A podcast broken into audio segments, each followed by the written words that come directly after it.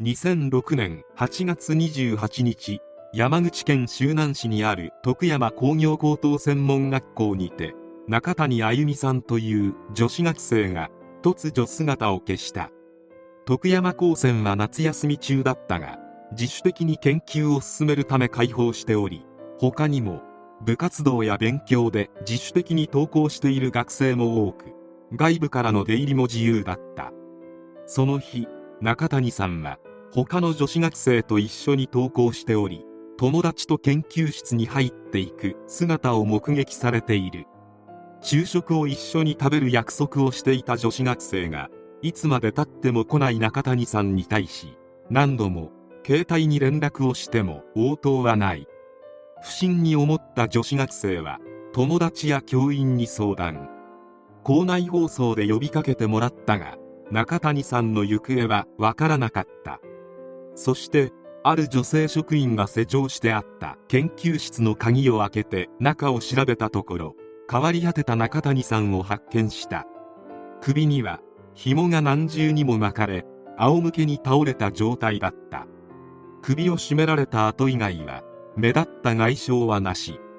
衣服の一部が乱れていたものの室内には争ったり物色されたような跡はなかった。研究室の近くにいた学生も不審な物音などは聞いていなかった。命を奪われた中谷あゆみさんは明るく礼儀正しく誰からも好かれる性格。成績優秀でミスコンではミス高専に選ばれるほど容姿端麗学内イベントでのバンド演奏でピアノ奏者を務めたこともあるというみんなの憧れの的となる学生であった。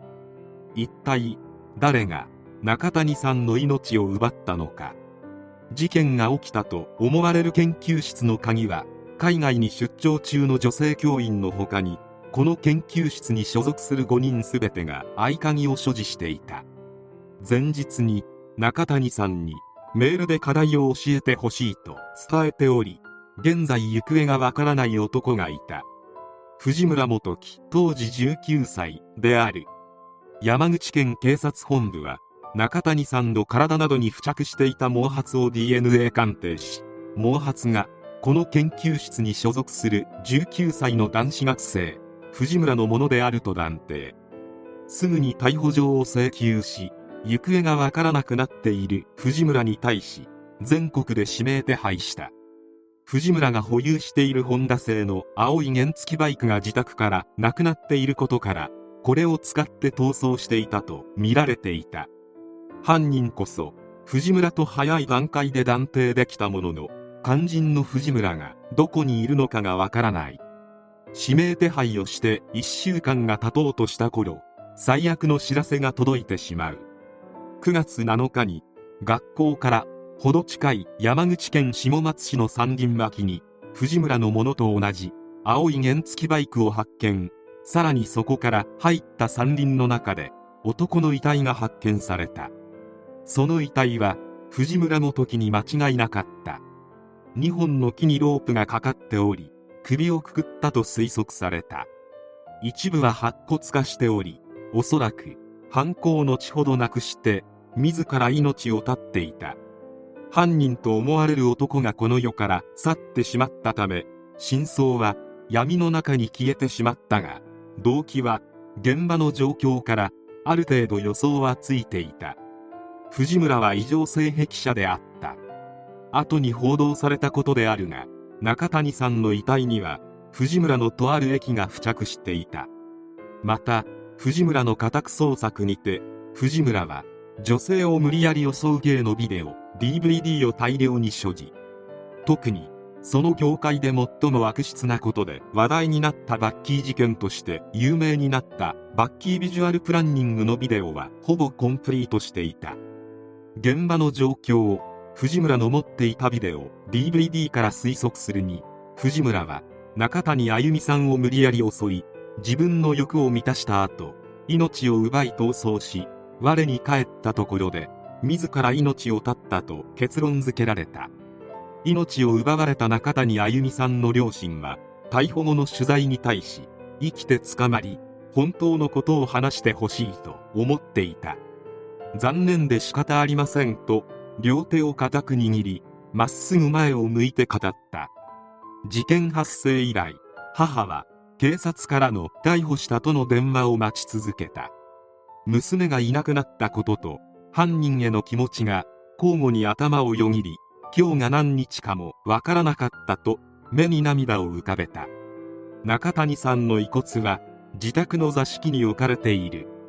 逮捕後は何もしてあげられなくてごめんと語りかけたという。容疑者死亡という最悪の形で幕を閉じられ遺族や友人らは怒りのやり場を失ってしまった。またこの事件は藤村元樹が当時19歳と未成年であったことから指名手配やマスコミの報道に対してもかなり議論があった。指名手配の際山口県警は藤村が未成年であることと再犯の可能性が薄いことを理由に匿名のまま少年を指名手配したがこれに対して一部専門家の間で手配中は氏名と顔写真を公表すべきだという意見がなされた。公表しても違法ではないが報道各社は協定により自粛していた。しかし9月7日に「週刊新潮」が藤村は後に重大事件を起こしかねないと独自に判断し顔写真と氏名を掲載。これは相当な賛否両論があったが発売当日の午後になって藤村の遺体が発見されている。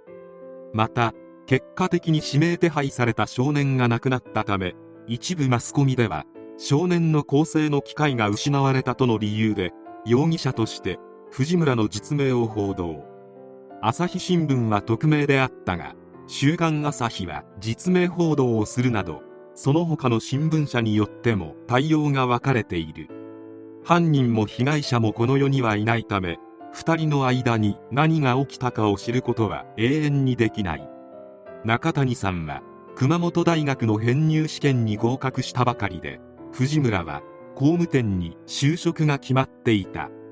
また藤村は性癖こそ歪んでいたものの友人曰くあんな強行をできるような人とは全く思えない優しい人間だったという。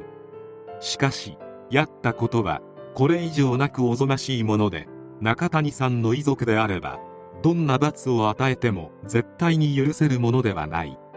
この事件が周囲に与えた衝撃は凄まじいもので最初に遺体を発見した女性教員は心的外傷後ストレス障害 PTSD になり労災を申請し認定を受けている。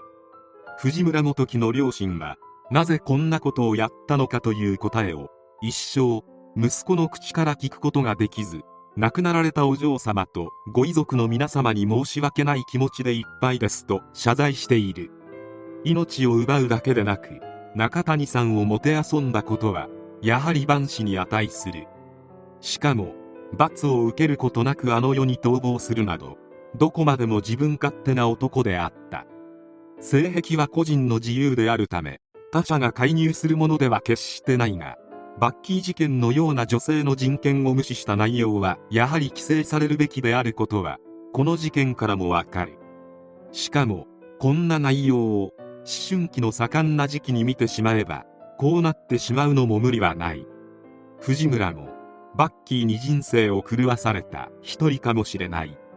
許されることはないがその点においてはある種同情してしまう。AV をファンタジーであると区別できていない人間にはやはり関わらない方が良さそうである。